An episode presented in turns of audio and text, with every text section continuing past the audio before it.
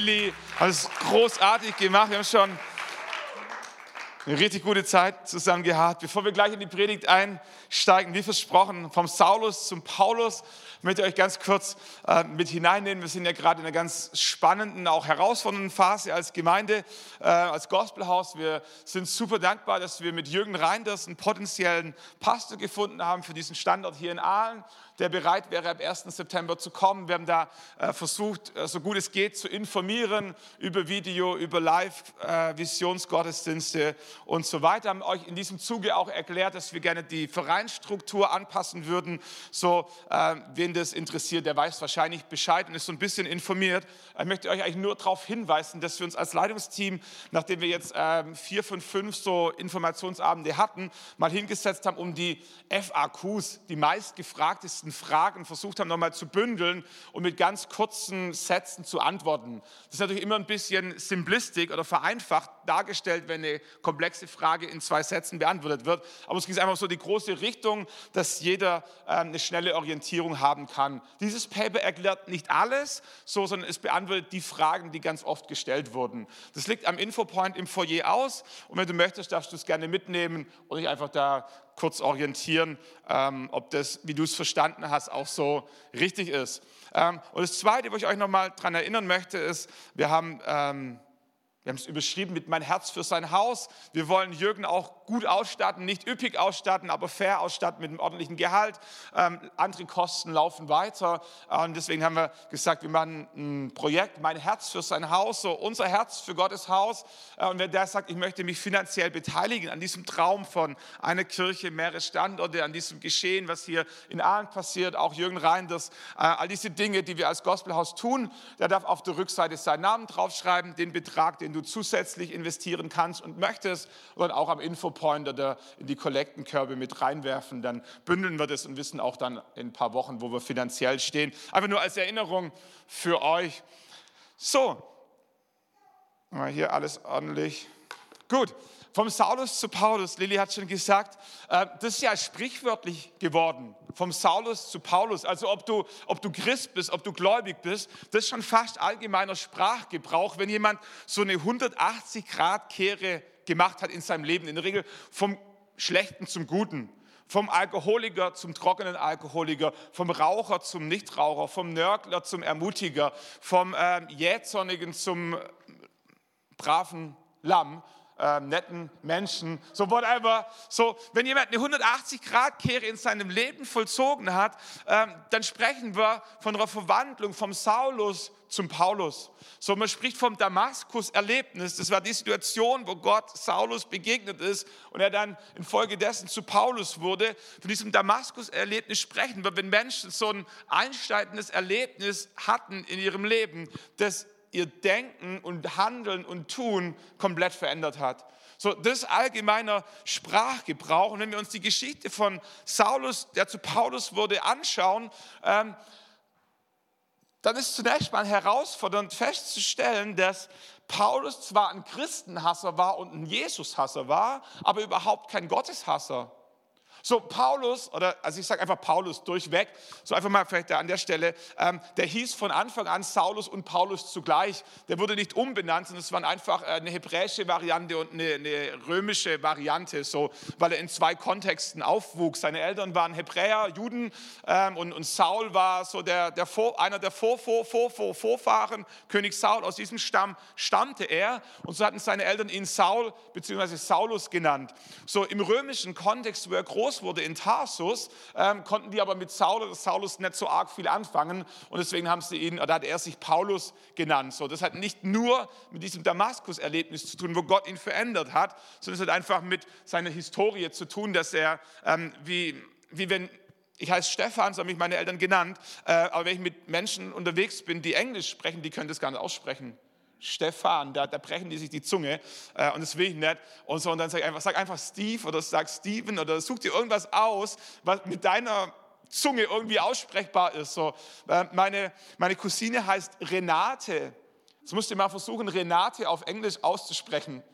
Also du siehst Renate und willst das mit englischer Pronunciation, äh, Betonung aussprechen. Renate oder also, und, und äh, die heißt einfach Arti. Arti. So, ja, lange Rede, kurzer Sinn. Äh, also ich, der Einfachheit halber spreche von Paulus, aber wenn mal Saulus zwischen reinrutscht, ist dasselbe, äh, um den es heute gehen soll. Paulus war definitiv ein Christenhasser und Paulus war definitiv ein Jesushasser. Dafür war er bekannt. Ähm, er hat die Christen verfolgt, wo immer es irgendwie ging. Hat er alles möglich gemacht, um sie ins Gefängnis zu werfen. Stephanus wurde gesteinigt, er fand es gut und all diese Dinge. So, aber Paulus war kein Gotteshasser. Paulus war kein areligiöser oder kein atheistischer Mensch. Paulus hatte sehr wohl ein ganz klares Gottesbild. Und deswegen war er auch so radikal gegenüber allen Andersgläubigen, weil wenn er gar kein Glaube gehabt hätte, hätte es ihm ja egal sein können, was die anderen glauben. So jemand, der, der einfach sagt, ist mir egal, kann ich nicht glauben, gibt es nicht, dem ist in der Regel Wurst, ob du an den einen Gott oder an den anderen Gott glaubst, ob du dieses oder jene Religios, Religion für dich in Anspruch nimmst. So schwierig wird es eher für Menschen, die für sich eine ganz klare Überzeugung haben, was die richtige Religion ist und dieses Denken anderen Menschen überstülpen wollen, beziehungsweise das Gefühl haben, dass die Andersglaubenden ihren Glauben konterkarieren. Und bei Paulus war genau das der Fall und für ihn war es so dramatisch deswegen, weil dieser Jesus-Glaube nicht nur ein komplett anderer Glaube war, sondern das war sein Glaube in 2.0. So, Jesus war Jude, hatte einen, einen, israelitischen Background, baut sie auf das Alte Testament auf, aber sagte, das Alte Testament kommt im Neuen Testament, dieser alte Bund kommt in einem neuen Bund zur Vollendung. Sprich, ist großartig, was ihr die letzten paar Jahrhunderte gemacht habt als israelitisches Volk. Ähm, diese ganze Opfer, diese ganzen Heiligungsrituale, diese Speisevorschriften, großartig. Aber es kommt eine neue Zeit, ist nicht mehr wichtig. Jetzt geht es nur noch um Jesus, ihn anzunehmen, im Glauben und Gnade zu empfangen für die Vergebung unserer Sünde. Und es ging komplett gegen all das, wofür Paulus über Jahre stand.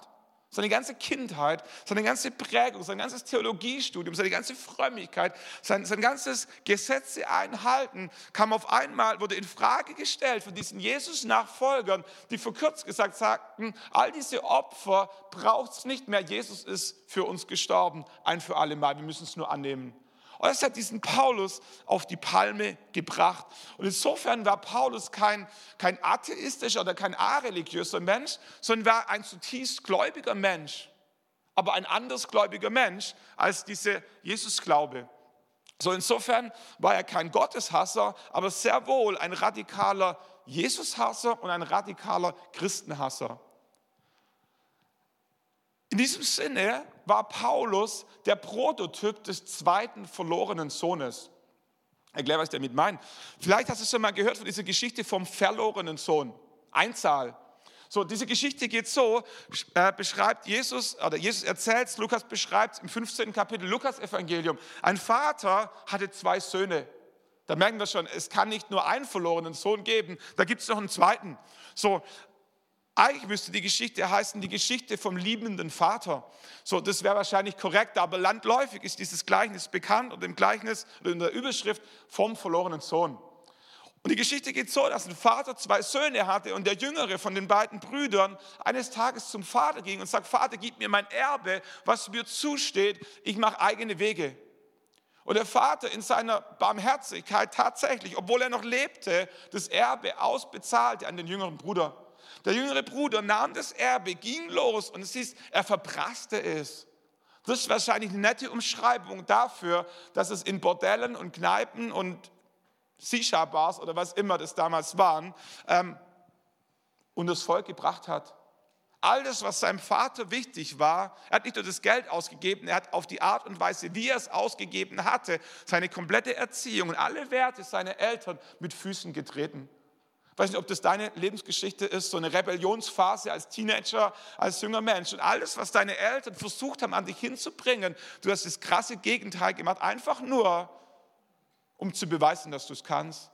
Einfach nur um zu beweisen, dass du selber groß bist, einfach nur um deinen Eltern weh zu tun. Was mir das kennst du, diese Trotzphasen, wo du, wo du ausbrichst, wo, wo du, egal was deine Eltern sagen, du machst einfach das Gegenteil. Nicht, weil du davon überzeugt bist, sondern weil du, weil du selbstständig sein möchtest. Das ist seine Geschichte. Er ist losgezogen, er hat uns das Volk gebracht und irgendwann saß er bei Schweinen und hatte nichts mehr zu essen und musste warten, bis die Schweine fertig gegessen hatten, bis er dran war. Das war, das war Höchststrafe. Ein Jude durfte nicht mal in die Nähe von Schweinen kommen. Jetzt muss ich das Bild vorstellen, dass er neben den Schweinen sitzt und hofft, dass die Schweine noch was übrig lassen. Er war wirklich zum letzten Schwein geworden. Und in dieser Not kommt er zur Besinnung und sagt, Mensch, selbst die Sklaven bei meinem Vater haben es besser als ich hier. Wie wäre es, wenn ich zurückkehre zu meinem Vater? Und er hat auch so ein Damaskus-Erlebnis. Und er kehrt um zu seinem Vater und sagt, Vater, ich bin nicht würdig, dein Sohn zu sein, mach mich zu einem Sklaven. Und dein Vater sagt, schlachtet das beste Kalb, wascht ihn, bringt ihm einen Mantel, Schuhe und den Siegelring. Mein Sohn war verloren, aber ist wieder zurückgekommen. Was für ein großartiges Bild auf diesen liebenden Gott, den wir haben, wo egal was wir tun, wir immer zurückkehren können. Und er uns vergibt und uns wieder unsere Würde und unsere Identität zurückgibt als Kinder, als Söhne und Töchter Gottes. Grandios. Und an dieser Stelle enden wir in der Regel mit der Predigt, weil ähm, alles, was wir sagen wollten, schon gesagt ist. Egal was du tust, Gott liebt dich. Aber was interessant ist, diese Geschichte geht weiter. Jesus erzählt, dass während der Vater sich darüber freut, dass der Sohn nach Hause gekommen ist, der ältere Bruder ebenfalls nach Hause kommt. Der war nicht ganz so weit weg, aber selbes Bild. Er war auch weg. Er kam zurück und ist komplett schockiert über seinen Vater. Dass sein Bruder die letzte Pfeife ist, das wusste er schon viel länger. Das weiß man als großer Bruder. Aber, aber dass sein Vater, dass sein Vater so daneben ist, das hat ihn schockiert. Und sagt, Vater, ernsthaft. Wir beide wissen, was der jüngere Bruder getan hat. Und ernsthaft haben wir jetzt das beste Mastkalb geschlachtet für den. Und er sagt, was ist mit mir? Was ist mit mir, der ich die ganze Zeit bei dir war und alles getan hat, was du von mir erwartet hast? Und der Vater schaut ihn an, völlig schockiert und sagt, mein Sohn war verloren und ist zurückgekommen. Wenn ich jetzt nicht feiern soll, worüber soll ich mich dann freuen im Leben? Über Geld? Über Erfolg? Über Karriere? Mein Sohn ist zurückgekehrt. Ich glaube, das kann nur jemand, jemand nachempfinden, der schon mal einen Sohn verloren hat oder eine Tochter verloren hat. Diese Freude in deinem Herzen, wenn deine Kinder wieder zurückkommen. Vielleicht nur nach einer durchzechten Nacht von einer Beziehung, die Gott sei Dank zu Ende gegangen ist. Von einer Abi Feier in Kroatien oder keine Ahnung, wo Kinder sich rumtreiben, meine sind noch kleiner. Aber kennst du dieses Gefühl? So, und, und der Vater kriegt es nicht geregelt, dass der Bruder, der Ältere, sich nicht mitfreuen kann. Und das Krasse an dieser Geschichte ist, dass das Ende des jüngeren Sohnes bekannt ist. Er kam wieder zurück, er wurde gewaschen, er wurde gereinigt, er wurde wieder als Sohn eingesetzt. Die Geschichte des älteren Bruders bleibt offen. Wir wissen nicht, was mit dem älteren Sohn passiert ist, ob er die Kurve bekommen hat, ob er, ob er es mit der Faust in der Tasche ausgehalten hat, ob er Reis ausgenommen hat, ob er gesagt hat, wenn das die Masse ist, dann versuche ich es auch mal, wissen wir nicht. Aber was wir wissen ist, dass Jesus diesen älteren Bruder bewusst einbaut. Es war kein Zufall. Wer Jude war, der hat diese Geschichte nochmal ein bisschen anders gehört wo wir lesen, der ältere Bruder, da versteht der Jude, der erstgeborene Sohn. Und der Erstgeborene zu sein in einem jüdischen Kontext bedeutete viel. Der Erstgeborene war der Stammhalter. Der Erstgeborene war auch derjenige, durch den die Segenslinie floss.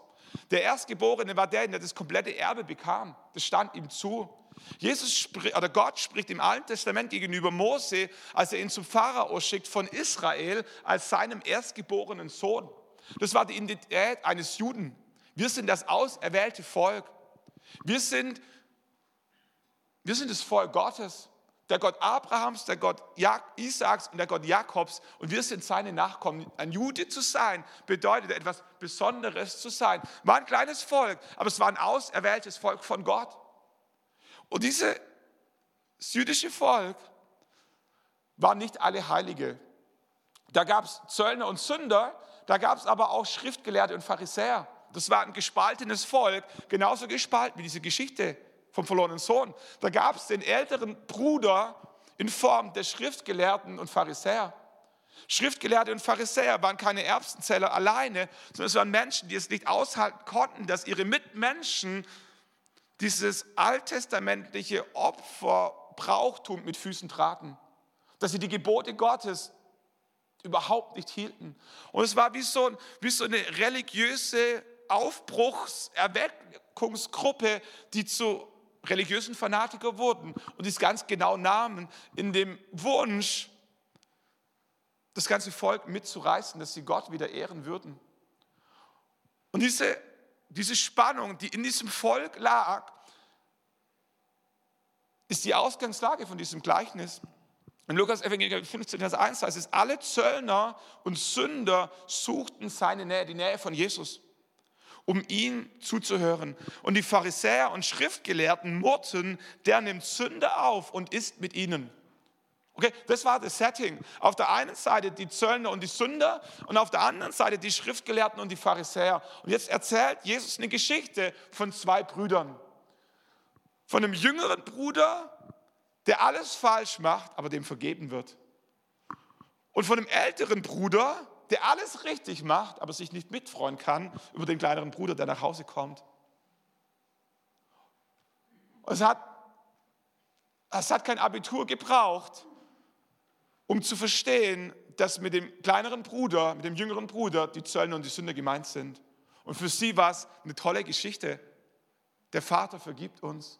Wir haben es verborgt, aber Gott ist ein Gott der Liebe, der Vergebung, der Barmherzigkeit und der Gnade. Was für die großen, wir haben innerlich gejubelt, haben sich gefreut über die Geschichte von Jesus. Wer mit geballten Fäusten dastand, waren die Schriftgelehrten und Pharisäer, die ganz genau wussten, mit dem älteren Bruder sind wir gemeint.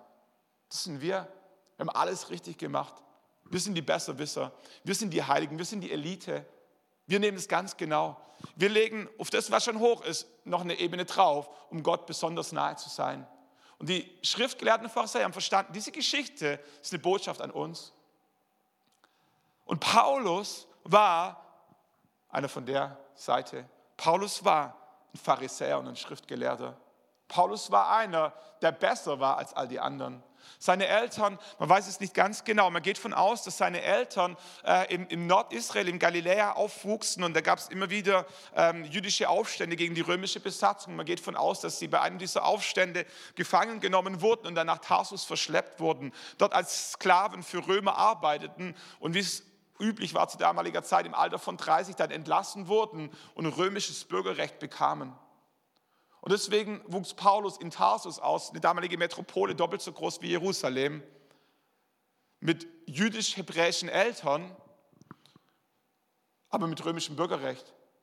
Und nach allen Maßstäben der damaligen Welt, egal in welcher Gesellschaft er war, gehört er immer zur, nicht zum oberen Drittel, zur, zur Elite. Ein Pharisäer zu sein, beschnitten zu sein, ein Jude zu sein, machte ihn zu was Besseres im religiösen Hintergrund von Jerusalem und Israel. Römisches Bürgerrecht zu, zu, haben, machte ihn zu was Besserem in jedem anderen Kontext, wo er jemals sich bewegte, im Mittelmeerraum. Er hatte römisches Bürgerrecht. Das war, hatten ganz wenige.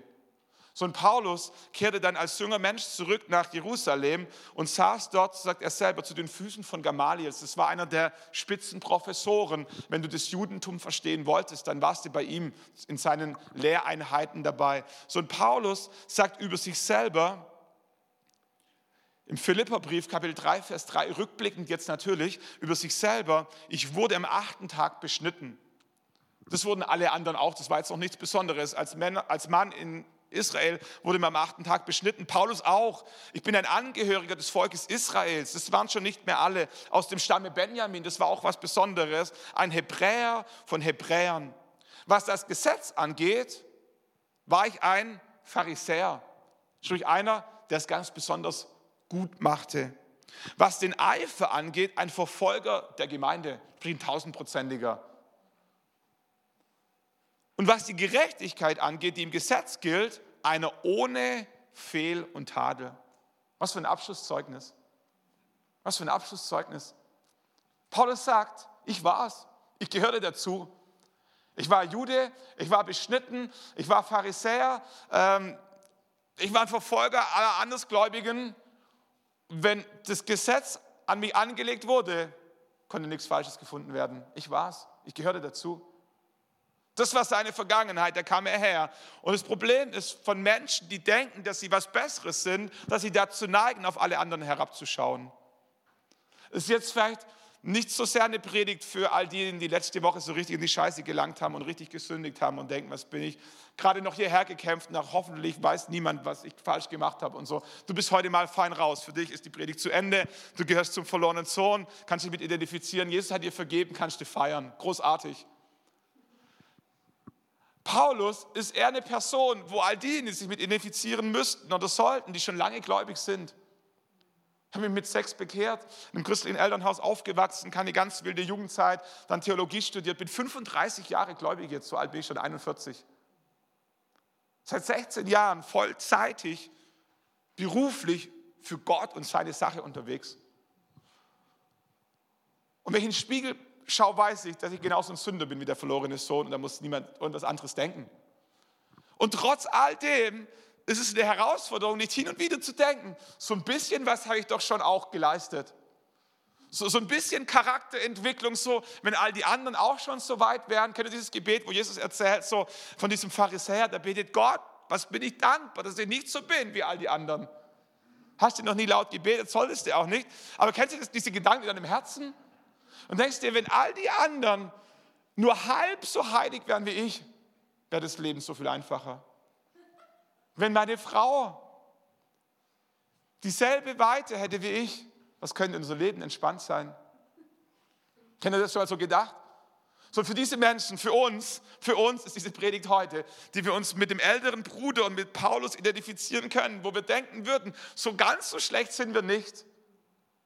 Ganz so schlecht sind wir nicht. Und unsere Gefahr ist, dass wir irgendwann, wenn wir denken, wir wären besser als die anderen, anfangen, auf Andersdenkende herabzuschauen oder auf Andershandelnde herabzuschauen. Paulus geht so weit, dass er Andersglaubende verfolgt. Als Stephanus als erster Märtyrer gesteinigt wird, lesen wir wörtlich, Paulus stand daneben und er stimmte innerlich zu.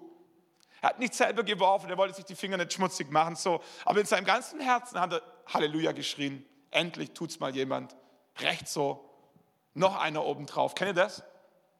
So niemand möchte, möchte mit dem Finger auf anderen zeigen, aber manchmal freuen wir uns schon mit, wenn andere auf die Nase fallen. Paulus ging weiter und er ging von Haus zu Haus, um Männer und Frauen, die an Jesus Christus glaubten, gefangen zu nehmen, um sie ins Gefängnis zu werfen, um ihren Glaube umzubiegen. Paulus war unterwegs nach Damaskus mit dem offiziellen Brief des hohen Priesters, Christen dort gefangen zu nehmen, nach Jerusalem zu, zu bringen, um sie zu verurteilen, um ins Gefängnis zu werfen oder Schlimmeres. Daran hatte er Freude. Das war sein Lebenselixier. So übel war es um ihn. Und es ist hochinteressant, dass manchmal auch erstgeborene Söhne zu verlorenen Söhnen werden können. Erstgeborene Söhne, ich bin auch ein Erstgeborener. Die sind immer ein bisschen größer, die sind immer ein bisschen reifer, immer ein bisschen weiser. Du hast nur kleinere Geschwister um dich rum.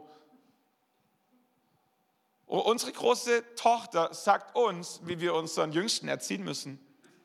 Sagt, Mama, das hätte es bei mir nicht gegeben. Als ich so alt war wie der, durfte ich noch nicht. So, die, sagt dem und sagt, du setzt dich jetzt hin. Sag ich, Sarina, sei ein bisschen barmherzig, der ist fünf. Der soll sich jetzt hin, kennt ihr das so? Ältere Geschwister. Ältere Geschwister. Aber ältere Brüder können auch, ältere Söhne können auch verlorene Söhne sein. Paulus war ein Erstgeborener und nach außen hin war alles richtig. Und trotzdem war er genauso verloren wie der verlorene Sohn. Selbstgerechte Menschen brauchen genauso Gnade wie ungerechte Menschen. Macht vor Gott keinen Unterschied, ob du ein ungerechter oder ein selbstgerechter bist. Jeder von uns braucht Gnade. Das Problem für Erstgeborene Söhne, die verlorene Söhne werden, ist, dass sie sich oft nicht bewusst sind, dass sie verlorene Söhne sind. Der, der jüngere Bruder, der wusste, er hat es verkackt. Der Erstgeborene, hatte keinen Schimmer davon, wie weit er vom Herzen seines Vaters weg war. Und es ist verrückt, dass religiöse Menschen, die äußerlich alles richtig machen und auf andere herabschauen, oft weiter weg vom Herzen Gottes sind als die Menschen, die es letzte Woche verbockt haben.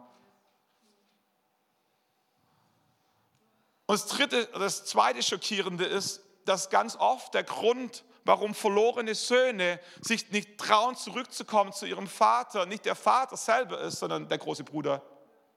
Die Religiösen, die Frommen. Ganz viele Menschen in unserer Stadt, für sie wäre die Kirche der letzte Ort, wo sie hingehen würden mit ihrer Schuld und ihrem Versagen. Nicht, weil sie Gott nicht mögen, sondern weil sie Angst vom Pfarrer haben, vom Pastor, vor den anderen Frommen, die alles besser wissen.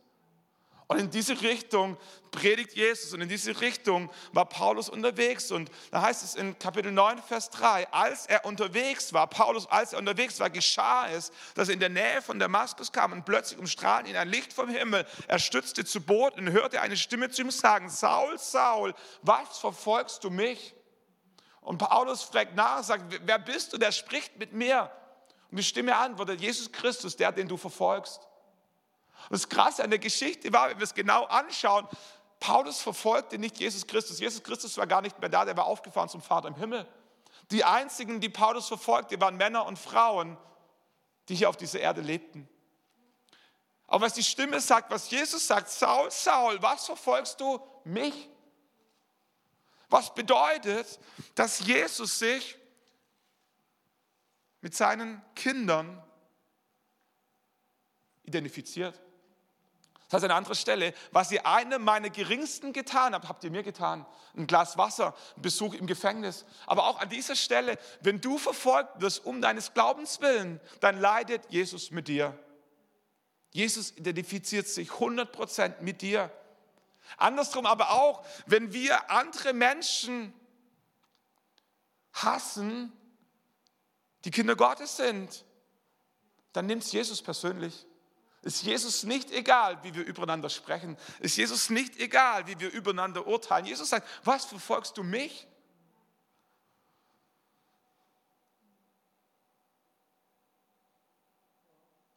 Und dann spricht diese Stimme in das Herz von Paulus rein und wir kriegen es nicht geschildert. Wir kriegen nur das Ergebnis raus. Das Ergebnis war, dass Paulus sein Leben 180 Grad umdrehte und Feuer und Flamme für Jesus Christus war. Ich will so gern wissen, was Jesus ihm gesagt hat. Aber was wir, was wir wissen ist, Jesus verflucht nicht, Jesus sucht dich.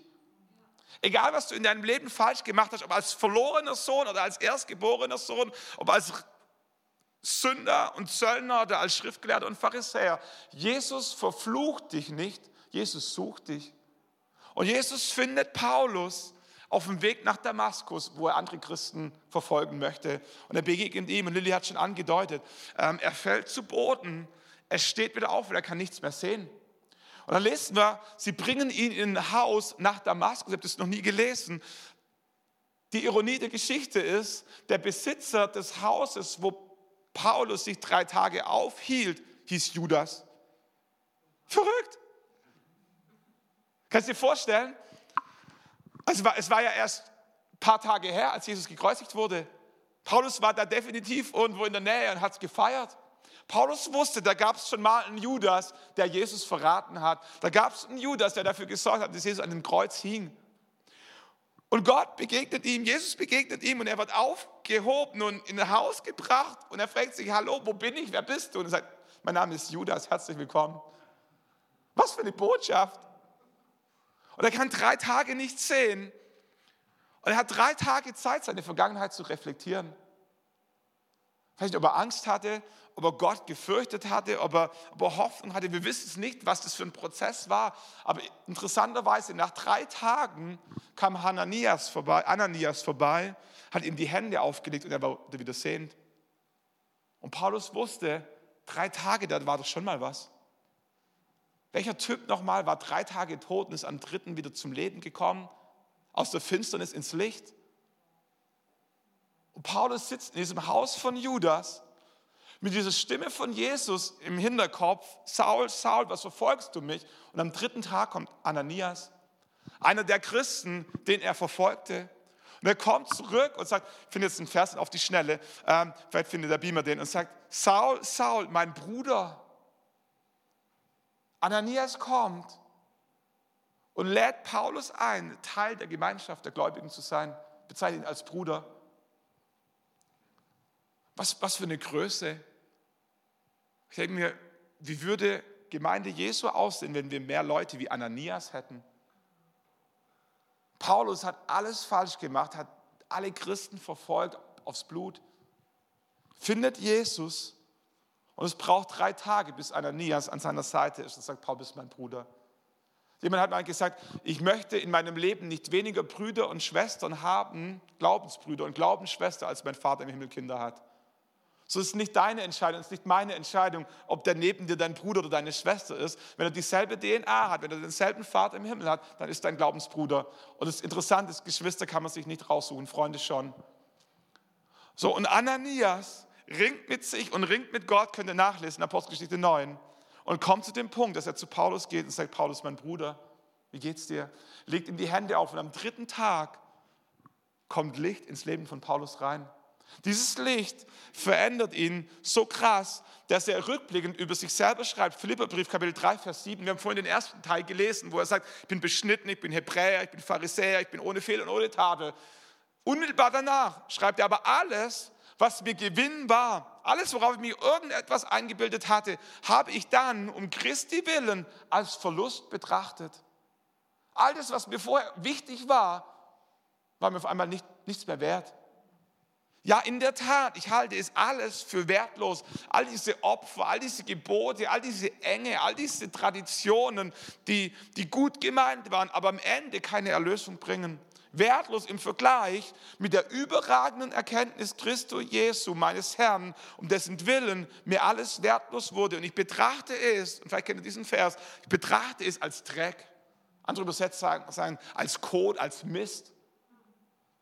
Ich erachte es als Mist, als Scheiße, würden wir sagen, wenn ich nur Christus gewinne, um in ihm meine Heimat zu finden. Das ist das, was mit Paulus passiert ist, als er Jesus begegnet ist. All diese selbstgemachte Frömmigkeit hat er erkannt, führt zu gar nichts. All dieses Besserwisserische, all dieses über andere Urteilen führt nicht zu Jesus, sondern von Jesus. Und an diesen drei Tagen vollzieht sich im Leben von Paulus eine Metanoia, würden die Griechen sagen, Buße, sagen wir auf Deutsch.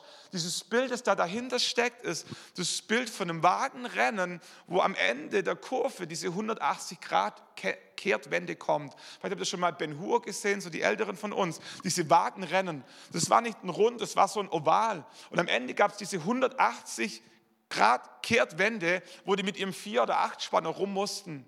Und diese Wende hieß Metanoia.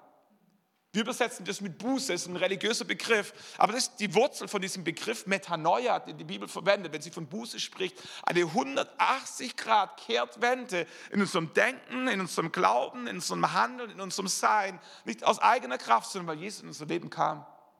Und Paulus erlebt so eine 180 Grad Kehrtwende, die Metanoia.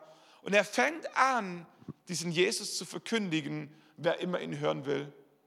Und das Interessante ist, die Jünger nahmen ihn auf. Kapitel 9, Vers 19. Paulus blieb nun einige Tage bei den Jüngern, also bei den Christen, die er vorher verfolgte. Die nahmen ihn tatsächlich auf in Damaskus und verkündigte sofort in den Synagogen, dass Jesus Christus der Sohn Gottes sei. Ein paar Verse weiter lesen wir in Vers 23. Nachdem darüber einige Tage vergangen waren, beschlossen die Juden, ihn zu töten. Er war selber ein Jude. Er, er, er gehörte bis vor kurzem noch zu ihrem Team. Er war Pharisäer. Er war Schriftgelehrter. Er war beschnitten. Er hat alles gemacht, was sie dachten, was notwendig wäre. Und jetzt ist er Jesus Christus begegnet, hat sein Leben verändert. Und wen hassen, wer hasst ihn am meisten? Die, zu denen er vorher gehörte. Wer nahm ihn auf? Die, die er zuvor verfolgte. Das kann nur Jesus machen. Das kann nur Jesus machen. Ähm, Versteht ihr, spürt ihr, was für ein Unterschied es ist, ob Menschen Jesus in ihrem Herzen haben, mit Vergebung, mit Barmherzigkeit, mit meinem Bruder Paulus, Und ob jemand einfach nur religiös ist, besser ist als all die anderen, nach außen hin tatenlos ist, aber in seinem Herzen ganz wenig Barmherzigkeit und ganz wenig Liebe. Was wir brauchen in unserer Gesellschaft, in unseren Kirchen, sind mehr verlorene Söhne, mehr Menschen, die Jesus erlebt haben, was es bedeutet, Gnade im Leben zu empfangen und weniger religiöse Menschen, die nach außen alles richtig machen, aber wo das Herz irgendwie hart geworden ist. Und das Zweite, was Paulus tut, neben dem, da kommen wir zum Finale, an die Band schon gerne nach vorne kommen. Das Zweite, was Paulus tut, neben dem, dass er Jesus Christus anfängt zu predigen, ist, dass er sich taufen lässt. Er lässt sich taufen als öffentliches Bekenntnis dessen, dass in seinem Herzen sich was verändert hat. Diese Metanoia, diese Umkehr hat nicht damit geendet, dass er in seinem Denken sich verändert hat, sondern diese Metanoia wurde sichtbar für alle, für alle durch die Taufe. Und es ist so wichtig, so wichtig, dass wenn wir Jesus in unser Leben einladen, wenn wir unser Leben umkehren, dass wir es öffentlich machen, dass wir uns zu Jesus bekennen, der sich zu uns bekannt hat durch die Taufe. Paulus ließ sich als Erwachsener einmal komplett untertauchen, komplett wieder raus. Und die Bibel sagt, es ist ein Bild. Es ist ein Bild, was passiert ist. Neben dem, dass wir uns zu Jesus bekennen, Jesus zu uns, ist, dass das alte Leben, die Vergangenheit symbolisch beerdigt wird und neues Leben hervorkommt. Es passiert durch Gnade, es passiert durch Vergeben, dass wir nochmal von Neuem geboren werden, nicht körperlich, aber in unserer Seele, dass wir, wer Computer spielt, die Jugendlichen, die wissen das, wenn du nochmal von vorne anfangen kannst, wenn du neue Leben bekommst. Du warst schon tot, du hast versagt und du kriegst nochmal neue Leben, darfst nochmal anfangen. Und Jesus kommt und sagt, ich vergebe dir, ich schenke dir eine Wiedergeburt, du darfst nochmal von vorne anfangen. Es ist nicht Reinkarnation, es ist ein neues Leben in deinem alten Leib. Und die Bibel sagt, in der Taufe beerdigen wir das alte Leben und was Neues kommt hervor. Eine neue Identität. Ist jemand in Christus, sagt Paulus später, so ist er eine neue Kreatur. Das Alte ist vergangen, siehe, Neues ist geworden. Nicht, weil wir es gemacht haben, sondern weil Jesus uns geschenkt hat. Eine neue Identität. Nicht eine gestohlene Identität, sondern eine neue Identität. Das ist ein Unterschied. Es gibt, es gibt gefälschte Identitäten. Es gibt Menschen, die versuchen, die Identitäten von anderen Menschen anzunehmen, um ihre Bankkonten leer zu räumen. Es gibt Verbrecher, die versuchen, sich eine neue Identität anzueignen, um von der Polizei nicht erwischt zu werden. Aber es ändert nichts daran, dass sie immer noch der alte Max Mustermann sind. Kannst, kannst fünf gefälschte Identitäten in deinem Geldbeutel haben und deine Ehefrau zeigst die anderen einen und deinen Kindern das nächste und deinem Chef eine dritte Identität und am Ende bist du trotzdem eine Person mit dem alten Adam, sagt die Bibel. Dein alter Mensch, der alte Stefan. Das ist nicht das, was Jesus meint, dass wir eine gefälschte Identität bekommen. Was Jesus meint, ist, dass wir eine neue Identität bekommen. Eine neue Identität ist wie beim Zeugenschutzprogramm. Wenn du ins Zeugenschutzprogramm aufgenommen wirst, dann bekommst du eine neue Identität. Warum? Weil niemand dich in deiner alten Identität mehr finden soll. Jesus schenkt dir eine neue Identität. Mit anderen Worten, das Alte gibt es nicht mehr. Den alten Stefan, den gibt es nicht mehr. Das ist derselbe Fingerabdruck, aber es ist nicht mehr der alte Stefan. Es ist dieselbe Stimme, aber es ist nicht mehr der alte Stefan. Es ist dieselbe Ehefrau, es sind dieselben Kinder, aber es ist nicht mehr der alte Stefan. Es ist eine neue Identität, die Jesus dir schenkt es nicht verdient, sondern es ist Gnade. Und was Jesus dir zuspricht, was Gott dir heute Morgen zusprechen möchte, ist, wenn du ihm begegnest, dann möchte er dir eine neue Identität schenken. Egal, ob du von der Perspektive des verlorenen Sohnes, der Sünder und der Zöllner kommst, sagst, ich habe alles verborgt. Jesus sagt, komm zu mir, kriegst einen neuen Mantel, kriegst neue Schuhe, kriegst einen Siegel, kriegst eine neue Identität. Lass das Alte vergessen sein. Niemand erinnert dich an deine Vergangenheit. Du bist eine neue Kreatur neue Identität. Oder ob du von der anderen Richtung kommst, ob du ein Paulus warst, religiös, nach außen alles richtig, besserwisserisch, über andere herablassend denkend. Und du merkst, ich brauche Jesus, ich brauche Vergebung, bin fromm situiert aufgewachsen mit Kirchenpass und Kindertaufe, alles volle Programm. Ich brauche Jesus. Und Jesus sagt, herzlich willkommen. Hier ist Vergebung, hier ist eine neue Identität. Lade dich ein, nochmal aufzustehen mit uns. Und Gott eine Antwort zu geben. Das ist ein heiliger Moment, es ist ein würdevoller Moment, aber es soll auch ein fröhlicher Moment sein. Als der verlorene Sohn heimkommt, war, war, war nicht alles melancholisch und dieb, sondern er war Party im Himmel und er war Party im Herzen von Vater. Und wenn Menschen zurück zu Jesus kommen, dann kann das Tränen bedeuten, kann das Schmerz bedeuten über die Vergangenheit, aber es kann auch ein Lauch des Jubeln und Freude über das sein, was Jesus dir schenkt. Was immer das emotional mit dir macht, ich lade dich ein, Gott eine Antwort zu geben. Wenn du noch nie mit Gott gesprochen hast, dann sprich und ist so ähnlich und sag, Jesus, ich habe verstanden, dass es dich gibt. Ich habe verstanden, dass du mich liebst. Und habe verstanden, dass du Mensch geworden bist, um mir nahe zu sein. Ich habe verstanden, dass du gestorben bist und dass du am dritten Tag von den Toten auferstanden bist. Ich habe verstanden, dass du gekommen bist, um Menschen ihre Schuld und ihre Vergangenheit zu vergeben. Und ich möchte das für mich in Anspruch nehmen. Jesus, vergib mir.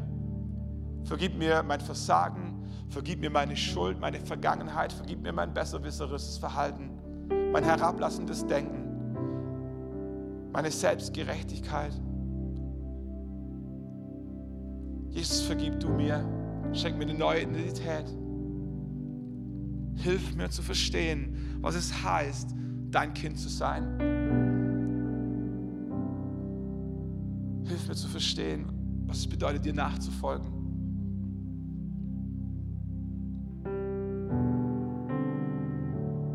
Und die Bibel sagt, dass Gott solche Gebete ernst nimmt. Dass Freude im Himmel ist über einen Menschen, der ein Gebet spricht und sagt, Jesus, komm in mein Leben, vergib mir meine Schuld. Und die Bibel sagt tatsächlich, dass wir, dass was Neues anbricht, wenn wir Jesus in unser Leben einladen. Es ist nicht, dass die Vergangenheit ungeschehen werden würde, aber sie spielt keine Rolle mehr. Sie prägt nicht mehr deine Identität. Die Schuld ist vergessen, vergeben. Gott schenkt dir einen Neustart.